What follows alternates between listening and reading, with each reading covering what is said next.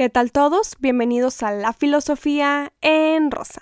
Yo soy Kimberly Barra y ya saben, aquí hablo de filosofía como yo la entiendo, intentando ponerla en práctica para todos e invitarlos a la lectura.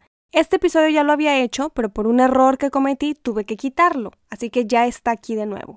Vamos a presentar entonces al super señorón filósofo de hoy. Sé que han escuchado su nombre en algún momento. Me refiero a Platón, un gran clásico de la filosofía occidental alumno de Sócrates y maestro de Aristóteles, personajes que ya tienen episodio en este podcast por si no los conocen aún. Les quiero platicar un mito para comenzar este episodio. Imaginen una cueva en lo profundo de un paisaje, entre rocas y montañas. Adentro de la caverna, en ese lugar oscuro y húmedo, se encuentran personas atadas del cuello y sus extremidades desde que nacieron.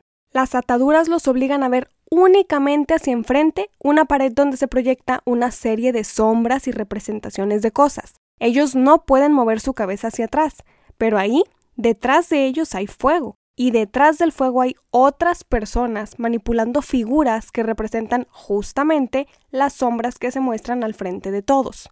Imaginen que un día un hombre es obligado a liberarse de las ataduras, y con mucho esfuerzo en moverlo entre la oscuridad y las rocas, lo llevan a la entrada de la cueva, con gran trabajo escala entre las piedras y percibe luz a larga distancia, una luz que claramente le lastima la vista porque está acostumbrado a vivir en la oscuridad. Finalmente sale, y lo primero que sus ojos pueden ver, con dificultad, son las sombras de los árboles, de otras montañas, grandes rocas. Poco a poco va levantando la vista y logra observar el cielo, las aves, las nubes, hasta que ve el sol, que se parece a la misma luz que dentro de la caverna interpretaba como el fuego.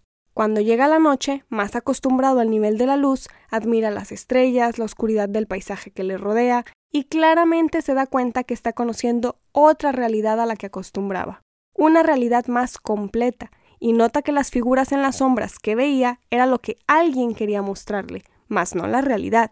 La realidad se encontraba frente a él, en la naturaleza, y obviamente quería que todos sus compañeros de la caverna experimentaran esa misma sensación con sus propios ojos y dieran cuenta de la realidad que él estaba viendo ahora y no la que por tanto tiempo les habían mostrado. Si bajaba, corría el riesgo de recibir la burla incrédula de todos al contar todas las cosas que había visto fuera de la caverna. Claramente se convertiría en un loco, y nadie le iba a creer porque la realidad para ellos eran las sombras representadas en una pared.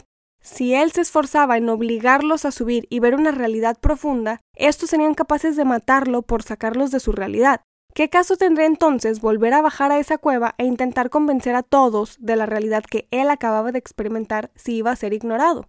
Ya no sería capaz de volver a vivir en la oscuridad, atado al cuello, viendo las representaciones que otros escogían para él, porque acababa de conocer el mundo y podía crear sus propias representaciones mentales. A veces el conocimiento es similar a esta alegoría, e intentar compartir lo que descubres no siempre es fácil.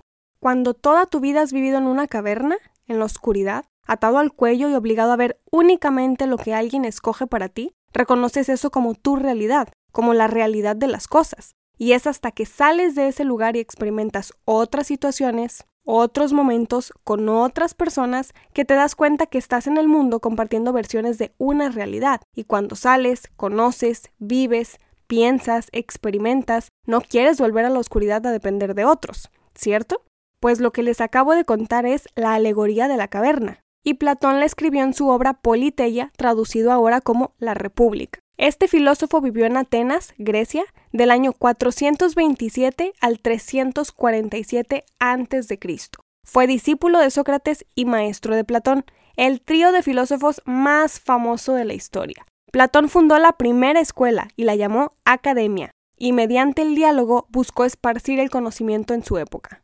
En la alegoría de la caverna, Platón explicó la manera de llegar al conocimiento, pero también escribió una teoría sobre el mundo inteligible diferenciado del mundo sensible, que adelante explicaré. Si intento contextualizar este mito con situaciones de la actualidad, me atrevo a decir que es una realidad que vivimos cada día en esta época. A veces se nos educa para pensar y opinar de una sola manera, como estar atado viendo siempre las mismas sombras. Luego conocemos algo distinto y empezamos a comparar, empezamos a escoger lo que nos gusta más, pero crecemos creyendo que nuestra opinión y nuestra realidad es la que tienen que vivir todos, y no funciona así.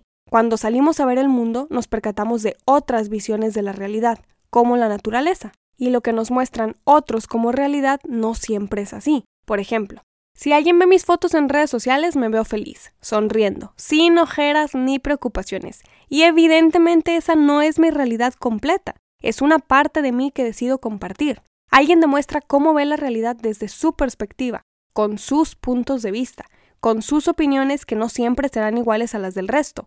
Y cuando dos o más personas racionales comparten opiniones, refutan y dialogan un punto, se puede conocer otra versión de la misma realidad y no por eso odias a la gente o tienes que pensar igual que ella. La alegoría de la caverna de Platón la platiqué para exponer mi idea sobre la realidad, que pareciera la misma para todos, pero que no es así. La realidad, lo que pasa en el mundo, lo que percibimos con nuestros sentidos y luego pasa por un filtro precioso llamado racionalidad, juega un papel sumamente importante en todos los momentos de la historia de la humanidad. Pero sabemos que la realidad siempre ha sido alterada y contada de todas las maneras posibles, eso como la realidad puesta en práctica, pero la realidad que vivimos tiene distintas visiones e interpretaciones.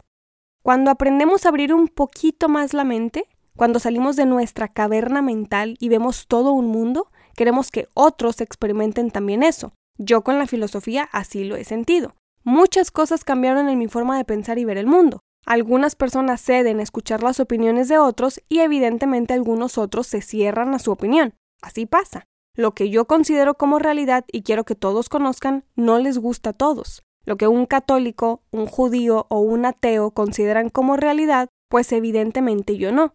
Sus ideas del mundo no son mi idea del mundo, pero eso no significa que no podamos escuchar algo diferente. La filosofía entonces me ha ayudado a ver el mundo fuera de la caverna como la realidad y las experiencias y el sentido de mi versión de la realidad está en tolerar las versiones de realidad de cada uno, sabiendo que la mía es una más. Ahora vamos a la teoría de las ideas. Platón habló de dos mundos. Él era un filósofo dualista e idealista. Creía en un alma inmortal atrapada en un cuerpo mortal. Eso lo puedo explicar en otro episodio. Él formó una teoría de dos mundos conocida como la teoría de las ideas. Consideraba la existencia de un mundo sensible. Este estaba lleno de cosas físicas como bosques, ríos, rocas, animales, mares, mangos. Imaginemos el planeta Tierra como el mundo sensible.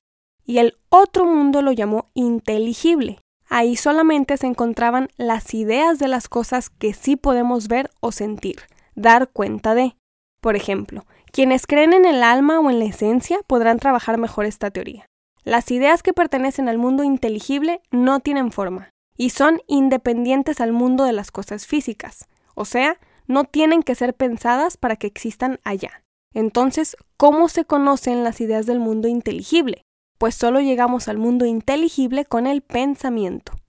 ¿Entienden la diferencia del mundo inteligible y el sensible?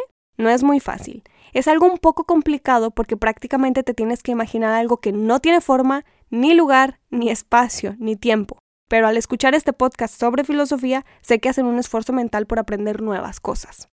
Platón creía que la realidad se encontraba en el mundo inteligible, en las ideas, y que las cosas físicas y lo que percibimos con nuestros sentidos en este mundo sensible tienen una forma, por ejemplo, de árbol, de perrito, de mango, pero esas formas que vemos, olemos, probamos, tocamos, son simplemente una copia de la idea original que habita en el mundo inteligible.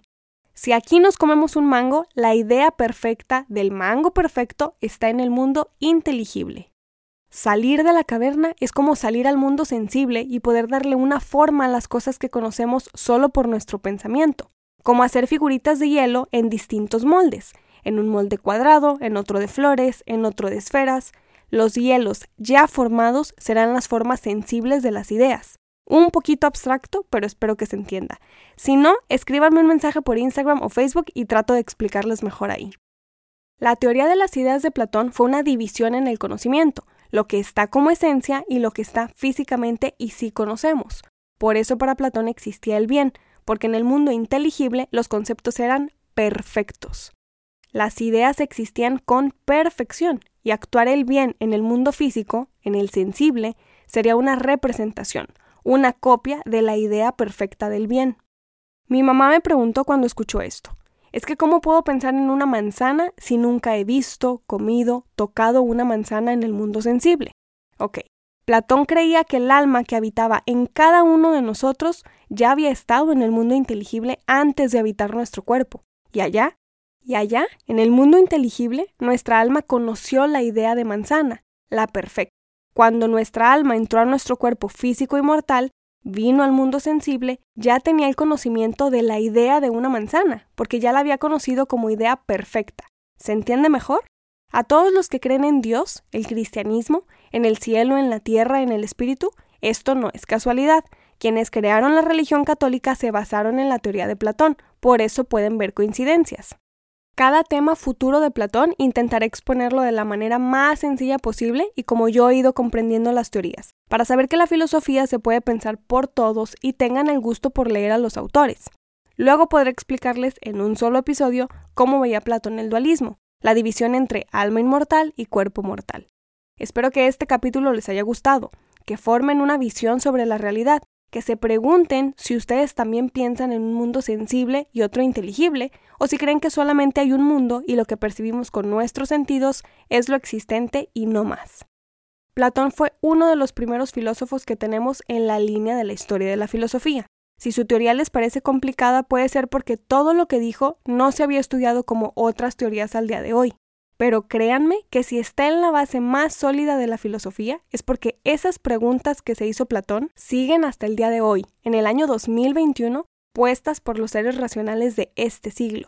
Este clásico es muy grande para todos los que amamos la filosofía porque reconocemos el gran trabajo que hizo. Al menos a mí me gustan bastante sus libros.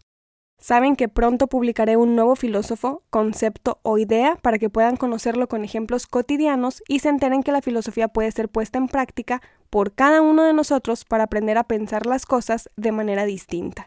Si les gustó mi episodio, pueden compartirlo con sus amistades y buscarme en redes sociales con el nombre del canal.